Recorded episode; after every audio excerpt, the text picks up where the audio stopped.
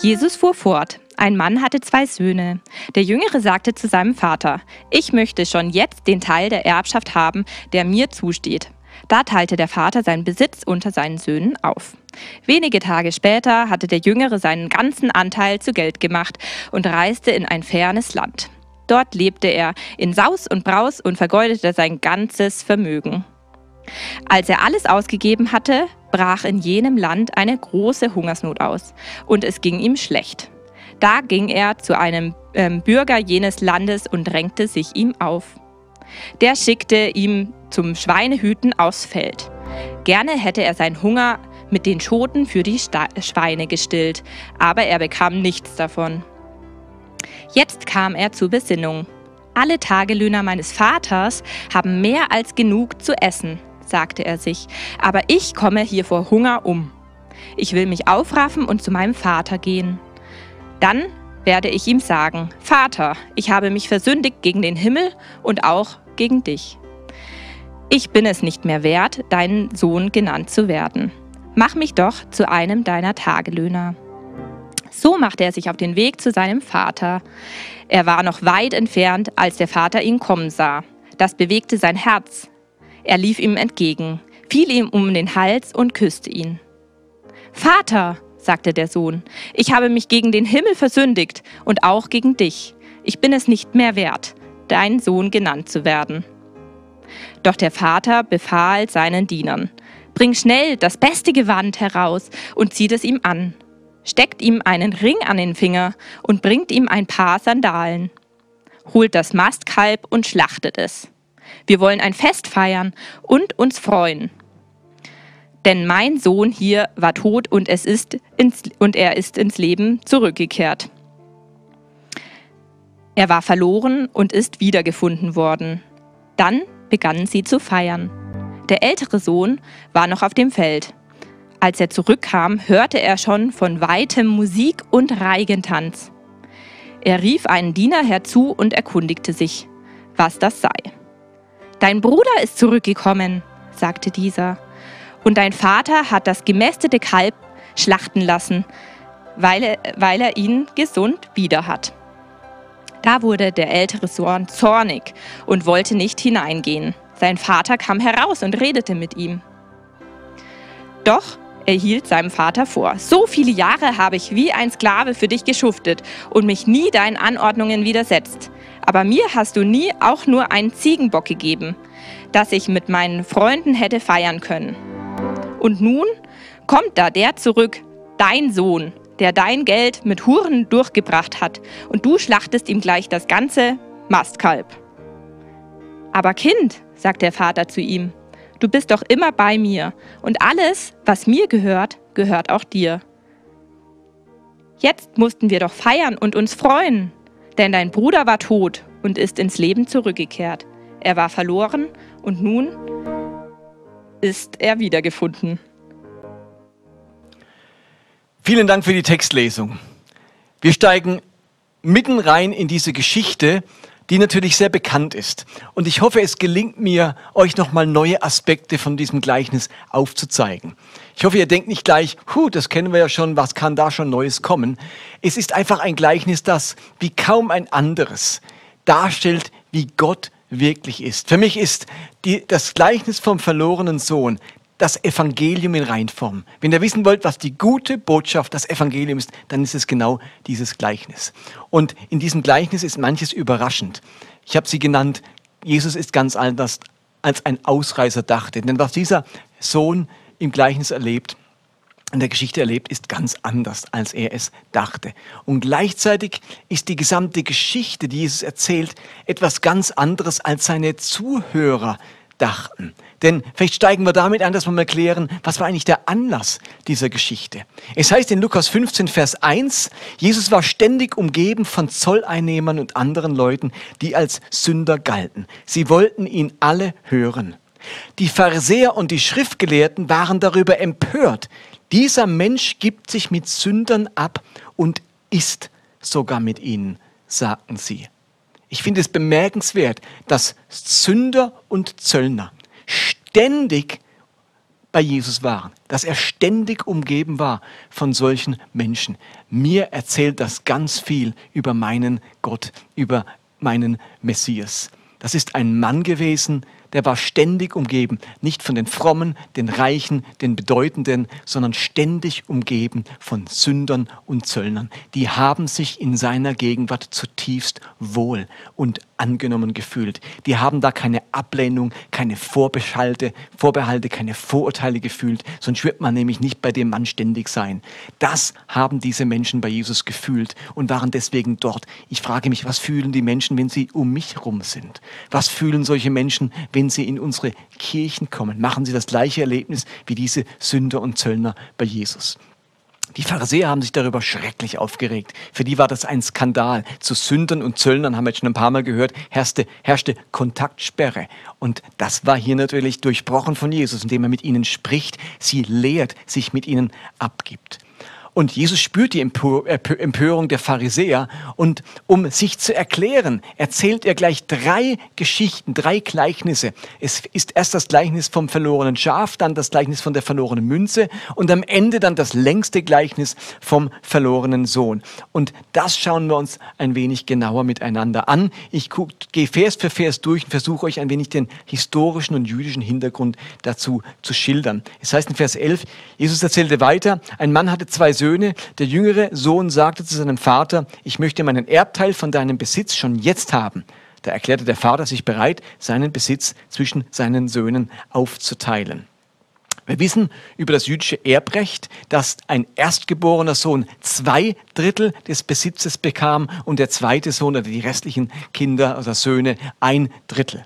Nun war es aber so, dass es überhaupt nicht üblich war, sein Erbe schon zu Lebzeiten auszubezahlen. Ja, es wurde sogar als Respektlosigkeit empfunden. Man konnte sogar in jüdischen Schriften zur damaligen Zeit lesen, erst am Ende deines Lebens, in deiner letzten Stunde, verteile deinen Besitz an die Erben. Es gibt Ausleger, die gehen so weit zu sagen, dass die Bitte des Sohnes eigentlich dem Wunsch gleichkommt, der Vater wäre tot. Das war eine wirkliche, ein Schlag ins Gesicht dieses Vaters. Und trotzdem teilt der Vater nun den Besitz unter seinen Söhnen auf. Dann heißt es in Vers 13, einige Tage später packte der jüngere Sohn seine Sachen. Das bedeutet im Klartext, er hat seinen Besitz, den er bekommen hat, vielleicht einen Teil der Ländereien, vielleicht einen Teil der Ernte oder der Güter, zu Geld gemacht. Er konnte ja nicht das Land mitnehmen oder, oder, oder, oder Schafe oder, oder Herden mitnehmen. Er hat das Zeug verkauft oder sich vom Vater abkaufen lassen und ist mit dem Geld dann losgezogen und ging auf Reisen in ein fernes Land. Fernes Land, auch das für alle Zuhörer sofort klar, das war nicht Israel, Judäa, Galiläa, sondern das war Ausland. Das war heidnisches Gebiet. Das war eine Gegend mit völlig anderen Gepflogenheiten. Das war bei den Gottlosen, wo nicht der Gott Israels verehrt wird. Und da war natürlich die große Gefahr, ähm, dass seine Religion Schaden leidet, dass sein Glaube Schaden leidet. Der Vater wird sich äh, überlegen, wird sich sein Glaube dort im Ausland bewähren? Was wird geschehen mit seiner Gottesverehrung? Werde ich meinen Vater verlieren? Äh, werde, ich meinen, werde ich meinen Sohn verlieren und wird er seinen Glauben verlieren? All das wird dem Vater durch den Kopf gegangen sein und trotzdem übt er keinen Druck aus, sondern lässt seinen Sohn ziehen. Und jetzt wird beschrieben, wie der Sohn gelebt hat. Dort, also im Ausland, lebte er in Saus und Braus und vergeudete sein ganzes Vermögen. Vergeuden oder verprassen, das klingt nicht nach Waisenhäuser gründen, Witwen versorgen und sich in die Armen kümmern. Der Sohn, er kommt hier auf die schiefe Bahn, er benimmt sich so, wie die Heiden sich dort benehmen. Er scheint seinen Glauben vergessen zu haben. Dieses Wort in Saus und Braus leben heißt wörtlich eigentlich heillos leben oder heillos darauf losleben das bringt zum Ausdruck, dass er seinen Besitz, sein, sein, sein, äh, sein Geld verschleudert hat, ohne Hoffnung auf Heil. Aus Vers 30 erfahren wir später, dass da wird was ganz konkret genannt, dass er sein Geld zum Beispiel mit Prostituierten verprasst hat. Ein Sprichwort aus dem Alten Testament, aus den Sprüchen, sagt, ein Mann, der Weisheit liebt, erfreut seinen Vater. Aber wer mit Huren umgeht, richtet das Vermögen zugrunde. Und in dem solche Details eingebaut werden, wie er verprasst sein Geld mit Huren, kommt jedem dieser Vers, dieses Sprichwort in Sinn. Die Juden kannten ihre Bibel und wussten, von welcher Art von Sohn Jesus hier redet. Und indem der Bruder bereits also äh, sagen konnte, dein Sohn hat sein Geld mit Huren durchgebracht, war irgendwie klar, dass die Gerüchte, die Nachricht von diesem Sohn bereits zu Hause angekommen ist. Man spricht darüber, das Dorf weiß Bescheid, der Vater und sein Name werden in Schande gebracht und das war natürlich außerordentlich schlimm in einer Gesellschaft, wo es ähm, um Ehre und Schande ganz stark ging. Ich als Vater wäre in dem Moment völlig unter Schock gestanden. Vers 14 heißt es, etwa um die Zeit, als ihm das Geld ausging, brach in jenem Land eine große Hungersnot aus und er hatte nicht genug zum Essen. Ab diesem Vers beginnt sozusagen die Talfahrt des Sohnes. Und es ist völlig ähm, realistisch. Zur damaligen Zeit gab es immer wieder lokale Hungersnöte. Und in so eine ist der Sohn hineingeraten und leidet jetzt Hunger und hat auch kein Geld mehr, um sich was zu, zu, zu, zu kaufen. Also es würde ja schon genügen, wenn er kein Geld mehr hat. Woher kriegt er Essen? Wenn auch eine Hungersnot dazukommt, verschlimmert sich das Ganze äh, drastisch. Vers 15, da überredete er einen Bauern, ihm Arbeit zu geben und er durfte seine Schweine hüten.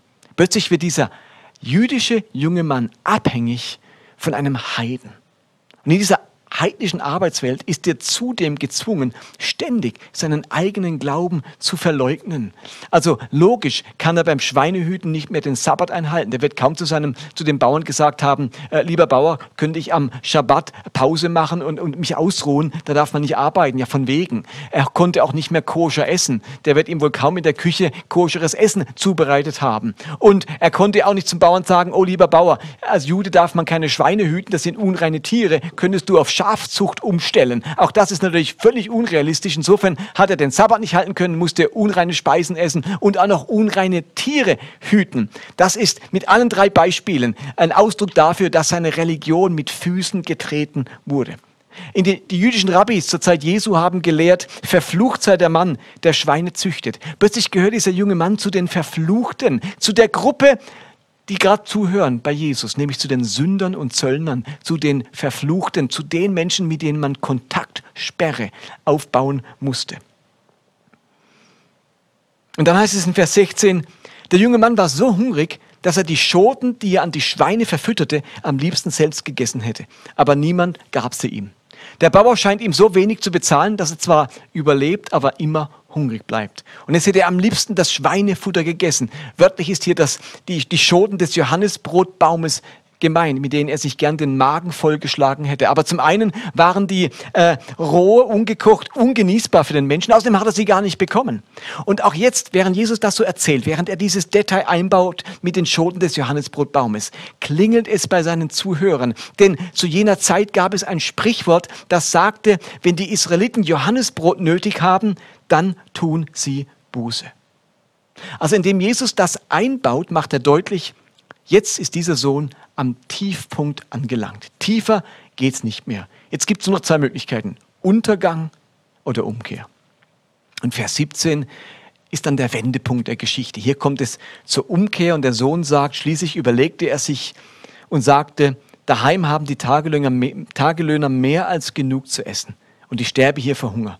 Ich will zu meinem Vater nach Hause gehen und sagen, Vater, ich habe gesündigt gegen den Himmel und auch gegen dich und ich bin es nicht mehr wert, dein Sohn zu heißen bitte stell mich als einen deiner Tagelöhner ein. Dieser Vers will beschreiben, dass der Sohn wirklich umkehrt. Wir können sagen, Buße tut, umdenkt, dass er zur Besinnung kommt. Und er macht sich klar, ich gehe zurück zu meinem Vater. Er wird angezogen von der Güte und dem Erbarmen, das er von seinem Vater kennt. Aber ist sich auch klar, dass er sein Sohnesrecht, seine Sohnschaft verloren hat. Er kann höchstens noch im Stand eines Tagelöhners bei seinem Vater sein. Und das macht er jetzt. In Vers 20 heißt es dann, so kehrte er zu seinem Vater nach Hause zurück. Er war noch weit entfernt, als sein Vater ihn kommen sah. Es ist so wunderschön beschrieben. Ich finde, Jesus ist ein Meister der Geschichtenerzähler. Als er noch weit entfernt war, sah ihn sein Vater kommen. Was heißt das? Ja, logisch. Dieser Vater hat Ausschau gehalten. Der hat auf seinen Sohn gewartet. Der saß immer wieder im Fenster, am Fenster. Er stand in der Tür und hat auf seinen Sohn gewartet, Ausschau gehalten. Er versucht, seinen Sohn nicht zu vergessen. Er hat mit seinem Sohn nicht innerlich abgeschlossen. Er sehnt seine Rückkehr herbei. Und als er den Sohn dann kommen sieht, weiß er ja noch nicht, mit welcher Haltung er kommen würde. Kommt er reumütig oder kommt er immer noch stur und bettelt um weiteres Geld? Hätte ja auch sein können. Und dann heißt es, und auch das ist so knapp formuliert, aber ungeheuer voll. Es heißt nämlich, voller Liebe und Mitleid lief er seinem Sohn entgegen, schloss ihn in die Arme und küsste ihn. Als der Vater den Sohn erblickt, welche Gefühle kommen da hoch in ihm? Ist es Hass, Verachtung, Zorn, Vorwürfe, Schmerz? Der Text beschreibt, nein, es ist Liebe und Mitleid. Und gerade für das Wort Mitleid ähm, steht hier ein Begriff, der öfters in den Evangelien vorkommt und vor allem der ganz oft von Jesus selbst benutzt wird. Jesus benutzt also hier einen Begriff für den Vater, der in seinem eigenen Leben eine große Rolle spielt. Wir lesen immer und immer wieder, dass Jesus dieses Mitleid empfunden hat. Zum Beispiel Johannes 9 heißt es, als Jesus die vielen Menschen sah, ergriff ihn tiefes Mitleid, denn sie waren hilflos und erschöpft wie Schafe ohne Hirten. Matthäus 14, als Jesus aus dem Boot stieg und die vielen Menschen sah, ergriff ihn tiefes Mitleid, Mitgefühl und er heilte die Kranken. Matthäus 15, Jesus rief seine Jünger zu sich und sagte, ich habe Mitleid mit diesen Menschen. Sie sind schon drei Tage bei mir und haben nichts mehr zu essen. Ich will sie nicht hungrig wegschicken. Dieses Mitleid ist Jesus zutiefst bekannt und er baut es hier in seine Geschichte ein. Und nun, von diesem Mitleid ergriffen, läuft der Vater auf seinen Sohn zu. Er steht nicht angewurzelt da und denkt sich, Bürschle, komm du mir mal nach Hause. Dann kannst du aber was erleben. Dann werde ich dir die Leviten lesen. Nein, das macht er nicht, sondern er läuft ihm entgegen und aus der Altertumsforschung weiß man, dass das Laufen oder Rennen für einen betagten Orientalen vollkommen ungewöhnlich war. Also der wäre nie gerannt, selbst wenn er es noch so eilig hätte. Das ist diesem Vater vollkommen egal. Der kann es nicht abwarten, zu seinem Sohn zu kommen. Und dann fällt er ihn, ihm um den Hals. Er nimmt ihn also in den Arm. Wisst ihr, was er dadurch verhindert? Er drückt nicht nur Zärtlichkeit und Liebe dadurch aus, sondern er hindert seinen Sohn dran, vor ihm auf die Knie zu fallen wie ein Sklave. Und dann küsst er ihn. Und das ist nicht so, wie das vielleicht die, ähm, die Schweizer, die Franzosen machen, Küsschen links, Küsschen rechts, wenn man so das Begrüßung das so macht. Nein, der Kuss hat hier eine Bedeutung. Sklaven mussten die Füße küssen. Selbst der Kuss auf die Hand war noch Ausdruck von Untergebenen. Nur der nur Gleichgestellte durfte man einen Kuss auf die Wange oder auf den Mund geben. Und indem der Vater ihn umarmt und einen Kuss auf die Wange gibt, bringt er natürlich damit zum Ausdruck, dass er ihn nicht sieht wie einen Sklaven. Und dann in Vers 22 heißt es, schnell, bringt die besten Kleider im Haus und zieht's ihm an, holt einen Ring für seinen Finger und Sandalen für seine Füße. Auch diese drei äh, Dinge, die der Vater holen lässt, sind bedeutungsvoll. Das beste Kleid oder das Ehrenkleid wörtlich, ähm, das hat eine Bedeutung. Da geht es nicht darum, dass der Vater sagt, oh Sohn, du siehst aber ganz verrissen aus, jetzt holen wir mal ein gutes Kleid aus dem Schrank. Das war mehr, das war das Ehrenkleid. Ihr müsst euch vorstellen, zur damaligen Zeit hat man noch keine Orden gekannt. Wenn man jemand auszeichnen wollte, dann hat man ihm keinen Orden angesteckt, sondern ihm ein Ehrenkleid gegeben. Das waren die Orden des Altertums. Und genau das bringt der Vater diesem Sohn. Also es ist ja fast paradox, der kommt heim, hat nur Mist gebaut und kriegt erstmal einen Orden angesteckt. Aber so erzählt Jesus diese Geschichte. Und dann ein Siegelring ist es. Der Vater sagt nicht, komm, ähm, ihr habt noch einen schönen Ring da, der sieht doch gut aus an dir. Nein, da geht es nicht um, um, um Schmuck, sondern es geht um einen Siegelring. Wenn der Sohn diesen Ring vom Vater bekommt, dann konnte er damit Verträge im Namen des Vaters unterzeichnen. Er bekommt also sofort wieder Autorität über den väterlichen Besitz und Sandalen an die Füße. Das bedeutet, dass damals hatten nur ähm, freie Menschen Sandalen an. Sklaven mussten ähm, barfuß laufen. Indem er Sandalen bringen lässt, macht er deutlich, du bist nicht im Rang eines Sklaven, sondern du bist im Rang eines freien, vollwertigen Menschen. Und durch alle drei Dinge zeigt der Vater dem Sohn, dass er wieder vollständig in seine Sohnschaft, in seine Sohnesrechte eingesetzt wurde. Er macht, das macht er dadurch öffentlich sichtbar. Interessant ist ja auch, dass es da keine Bewährungsfrist gibt. Ich hätte so innerlich, hätte es mir besser gepasst, wenn der Vater sagt, Sohn, du hast ziemlich viel Mist gebaut. Das machen wir so. Wir probieren das mal. Du hast eine Bewährungsfrist. Mal gucken, ob du es packst, jetzt hier anständig zu sein. Und wenn das funktioniert, dann kriegst du das Siegelring wieder und dann bist du wieder in deine Sohnesrechte eingesetzt. Aber ich sage, warten wir mal ab. Du hast echt viel auf dem Kerbholz. Äh, das wäre mir irgendwie sympathisch, das wäre irgendwie das Logische für mich. Aber Jesus erzählt die Geschichte nun nicht so. Ohne Bewährungsfrist sofort eingesetzt und es steht ja an dem Vers, ich habe es ja gerade gelesen, schnell bringt die besten Kleider. Dieses Wörtchen schnell, das hier im Griechischen steht, das ist ein umkämpftes Wort. Spätere griechische Handschriften haben das weggelassen und mittelalterliche Theologen haben in ihrer Auslegung von dem Gleichnis das Wörtchen schnell auch weggelassen, weil ihnen das Ganze zu schnell ging. Versteht ihr? Ähm, die Eile des Vaters war jenen mittelalterlichen Theologen ein Dorn im Auge. Denn die haben sich für Bußwerke, für Bußdisziplin eingesetzt. Da musste eine gewisse Frist vergehen, bis man den Sündern Absolution erteilen konnte. Das war mittelalterliche Theologie. Aber Jesus sagt hier, also der Vater sagt hier, schnell, bringt es, ich kann es nicht abwarten. Da warten wir nicht. Da wird nicht groß gewartet. Bringt das Kleid, bringt den Ring, bringt die Sandalen. Und nicht genug dessen. In Vers 23 heißt dann, schlachte das Kalb, das wir im Stall gemästet haben. Denn mein Sohn hier war tot und ist ins Leben zurückgekehrt. Und ein Freudenfest begann. Man hörte Musik und Tanz im ganzen Haus. Ihr Lieben, hier ist nicht spürbar von einer miesen Stimmung, von Asche auf dem Haupt, sondern höchstens von aufgewirbeltem Staub unter den Füßen. Und ich will damit überhaupt nicht sagen, dass Buße unwichtig ist. Ganz im Gegenteil. Tiefe, echte Umkehr ist Grundvoraussetzung. Aber wenn ich von Herzen umgekehrt bin, dann ist für Gott die Sache in Ordnung. Dann ist die Sache vergeben. Und dann ist es höchste Zeit, dass man Gott und das Leben wieder feiert und dass man aufhört, sich vor ihm zu schämen. Es geht uns doch ganz oft so, dass wir uns nach begangener Schuld, wenn uns was Blödes passiert ist, wenn wir unseren Gott versündigt haben oder auch einen Mensch, dass wir uns irgendwie tagelang nicht mehr in die Nähe Gottes trauen, dass wir uns irgendwie elend fühlen und auch nicht mehr richtig beten wollen. Wir haben dann den Eindruck, wir sind irgendwie wertloser, können in der Gemeinde nicht mehr mitarbeiten. Äh, Gott will uns nicht mehr gebrauchen, trauen uns vielleicht ein paar Sonntage legen nicht mehr in den Gottesdienst mit der Hoffnung, dass irgendwie Gras darüber wächst oder auch Gras über Gottes Erinnerung wächst oder sowas. Aber bei Buße kommt es aufs Herz an, nicht auf äußerliche Gebärden. Gott sieht das Herz an, heißt es immer wieder. Und ich glaube, deswegen würde ich ganz kühn behaupten, Buße darf nicht leichtfertig sein, aber schnell fertig. Manchmal haben wir auch den Eindruck, wenn man so als Sünder gelebt hat und zum ersten Mal zum Glauben kommt, dann erntet man die Reaktion aus diesem Gleichnis. Dann ist ein Freudenfest im Himmel bei Gott und bei den Engeln. Aber wenn ich zum 50. Mal oder zum 100. Mal mit derselben Sache zu Gott komme, dann ist irgendwann Schluss mit lustig. Ähm, dann ist irgendwann... Ähm, hat Gott auch langsam die Schnauze voll und steht nicht mehr sehnsüchtig wartend in der Tür, sondern vielleicht eher schmollend in der Küche. Aber diese Überlegungen, die sind ehrlich grundverkehrt. Das Gleichnis will uns nämlich vermitteln, dass Gottes Geduld sich nicht verbraucht. Hallo, hörst du mir zu? Gottes Geduld mit dir verbraucht sich nicht.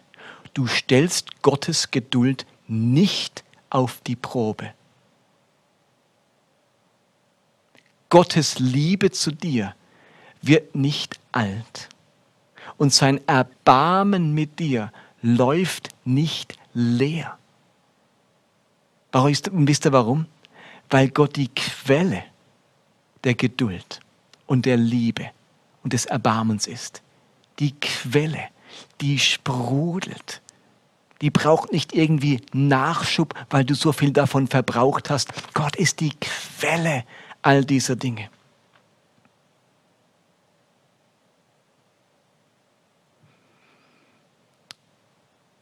In dieser Geschichte beschreibt Jesus so eine andere Haltung, wie sie die Pharisäer und Schriftgelehrten hatten. Die Zöllner und die Sünder, die haben bei Jesus genau das gespürt und deswegen waren sie so gerne in seiner Nähe. Und ich glaube, es braucht nicht viel, um wahrzunehmen, wenn man das überträgt, die Geschichte, dass mit dem jüngeren Sohn diese Zöllner und Sünder gemeint sind, die Jesus mit der Geschichte auch auffordert, umzukehren und dass Gott sie gerne aufnimmt. Wir merken aber auch, dass mit dem älteren Sohn in der Geschichte, den wir ja auch noch haben, eher diese Pharisäer und Schriftgelehrten gemeint sind, denen es, dem es so schwer fällt, sich über die Rückkehr, dieses Sohnes zu freuen. Ich glaube, man kann guten Gewissens sagen, dass die Hauptaussage aller drei Gleichnisse die eine ist. Das, das heißt auch in Vers 10 dann, genauso freuen sich die Engel Gottes über einen Sünder, der Buße tut oder der umkehrt. Das ist, glaube ich, mal die Kernaussage aller drei Gleichnisse. Aber ich glaube, dass Jesus nicht umsonst auch noch einen zweiten Sohn erwähnt. Und indem er das macht, bekommt die Geschichte nochmal so eine kleine andere Richtung. Und ich möchte zum Schluss auch auf diesen zweiten Sohn noch eingehen. Es heißt in Vers 28, der ältere Bruder wurde wütend und wollte nicht ins Haus gehen. Da kam sein Vater zu ihm heraus und redete ihm gut zu, komm und freu dich mit uns. Doch er entgegnete ihm bitter, bitter. All diese Jahre hatte ich mich für dich abgerackert. Alles habe ich getan, was du von mir verlangt hast. Aber nie hast du mir auch nur eine Ziege gegeben, damit ich mit meinen Freunden einmal richtig hätte feiern können. Und jetzt, wo dein Sohn zurückkommt, der dein Vermögen mit Huren durchgebracht hat, jetzt lässt du sogar das Mastkalb für ihn schlachten. Am Ende ist es, glaube ich, tatsächlich eine Geschichte von zwei verlorenen Söhnen. Ich glaube, die Sünde des ersten, die ist jetzt hinreichend bekannt. Über die hört man immer wieder Predigten. Die ist also wirklich weltbekannt. Aber das Problem des älteren Sohnes, das wird erst auf den zweiten Blick ersichtlich. Er kann sich ja über die Rückkehr seines Bruders nicht freuen. Er fühlt sich durch die Güte seines Vaters selbst benachteiligt. Er kann dem anderen das Erbarmen des Vaters nicht gönnen. In seiner Logik hätte er viel mehr verdient als sein Bruder, denn er war ja so fleißig und pflichtbewusst. Was eine Barriere zwischen diesem älteren Sohn und dem Vater aufbaut, sind nicht seine Verfehlungen, denn davon gibt es gar keine, sondern es ist seine Rechtschaffenheit, die ihn davon abhält, am Festmahl des Vaters teilzunehmen.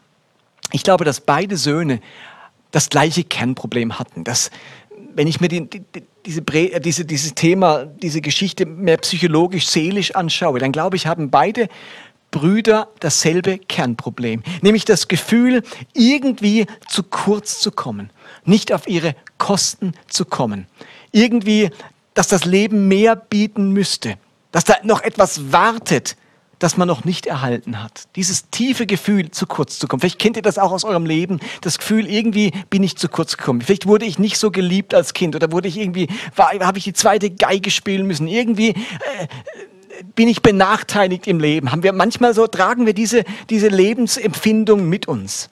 Und bei beiden Söhnen ähm, löst diese Lebenshaltung, ich könnte das einfach diese Lebenslüge, einen Reflex aus.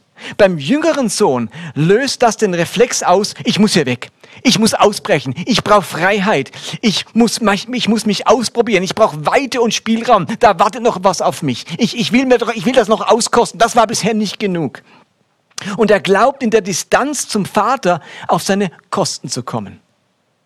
Beim älteren Bruder löst die gleiche Grundüberlegung einen ganz anderen Reflex aus. Er sagt sich nämlich, ich muss hier bleiben und mich ganz besonders anstrengen. Ich muss es dem Vater recht machen. Ich muss schuften und pflichtbewusst sein. Und pflichtbewusst sein. Ich will mir keinesfalls etwas zu Schulden kommen lassen. Und wir spüren das ja bei diesem Sohn. Die ungeheure, dieses ungeheure Pflichtbewusstsein. Es heißt im Text immer wieder, dass der Vater mehrere Tagelöhne hatte. Das war also ein mittelständischer Betrieb, wo eigentlich die Tagelöhner für den, für den äh, Vater und für die Familie gearbeitet haben. Und trotzdem findet man den Sohn wo? Nicht beim Fest, nicht im Haus, sondern draußen schuftend auf dem Acker, obwohl es Tagelöhner gibt, gibt, hat er keinen Feierabend gemacht und während die anderen schon lang drin waren, hat er immer noch geschuftet. Man spürt so dieses, dieses, dieses Überpflichtbewusstsein, dieser Übereifer. Der war ein Pleaser, einer, der gefallen möchte, einer, der äh, es doppelt genau nimmt.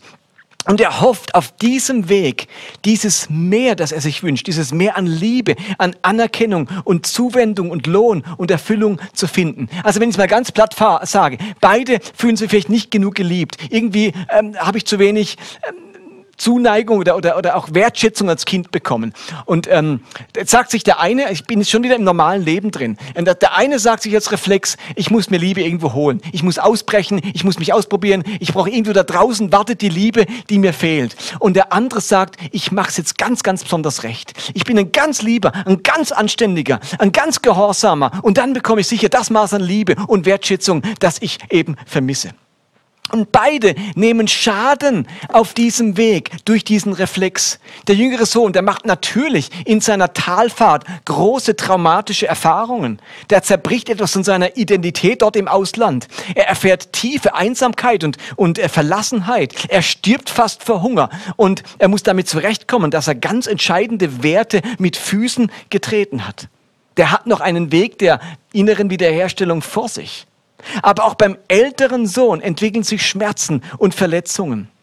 Jeder, wer ständig mit dem Gefühl lebt, irgendwie zu kurz zu kommen, der kann am Ende anderen nichts mehr gönnen. Er kann seinem Bruder nicht gönnen, dass sein Vater jetzt liebevoll zu ihm ist. Bei allem, was er tut und bei allem, was er erlebt, klingt so diese zweite Stimme in ihm mit sich, nämlich die Stimme des Neides Ältere Brüder gehorchen Gott, um etwas von ihm zu bekommen. Im Laufe der Zeit bekommen ältere Brüder den Eindruck, ein immer stärkeres Recht auf bestimmte Segnungen zu haben, weil sie Gott so treu dienen. Und dann ist der Frust am Ende umso größer, wenn sich diese Segnungen nicht einstellen. Und der Neid wird umso größer, wenn genau diese Segnungen dann jemand bekommt, der es ihrer Meinung nach eigentlich gar nicht verdient hat. Ich glaube, fast jeder definiert Sünde als Übertretung einer Liste von Vorschriften. Jesus zeigt in diesem Gleichnis noch etwas anderes, nämlich, dass ein Mensch, der sich von der Liste moralischer Fehlleistungen nichts zu Schulden hat kommen lassen, dennoch geistlich genauso verloren sein kann wie der lasterhafteste oder unmoralischste Mensch. Ungerechtigkeit ist am Ende genauso schlimm wie Selbstgerechtigkeit. Vielleicht kannst du in, aus, dieser Frage, aus dieser Predigt zwei Fragen mitnehmen. Die eine Frage wäre, wie entwickelt sich dein persönliches Gottesbild? Gleicht dein Gottesbild immer mehr dem Bild, das Jesus von dem Vater in diesem Gleichnis malt. Ich wünsche mir, dass ich Gott immer mehr so verstehe, so begreife und auch so mit ihm lebend umgehe, wie der Vater in diesem Gleichnis. Entwickelt sich mein Gottesbild so? Die erste Frage. Und die zweite Frage ist, mit welchem dieser beiden Söhne kannst du dich eher identifizieren? Kannst du dich eher identifizieren mit dem jüngeren Sohn? Derjenige, dem Gehorsam immer wieder schwerfällt und der innerlich Fluchttendenzen verspürt, dem Glauben gegenüber, den Regeln gegenüber und vielleicht auch der Glaubensfamilie gegenüber und sagt, ich muss hier raus, ich muss hier weg, brauche meine Freiheit. Oder verspürst du eher eine Identifikation mit dem älteren Sohn, dessen Glaube vor allem von Pflichtbewusstsein geprägt ist. Und der so eine Art Deal-Verhältnis mit Gott hat. So ein Deal, du gibst mir das, ich gebe dir das. Und der dadurch im Laufe der Zeit die Fröhlichkeit und Unbeschwertheit seines Glaubens verliert und dem es immer schwerer fällt, anderen etwas zu gönnen. Mit wem der beiden kannst du dich eher identifizieren? Das Schöne an dem Gleichnis ist, dass der Vater beiden Söhnen mit ganz viel Liebe und Goodwill und Erbarmen entgegentritt. Beiden macht er keinen Vorwurf, sondern möchte sie zu einem Leben in seiner Gegenwart einladen. Und dieses Leben ist ein Fest. Amen.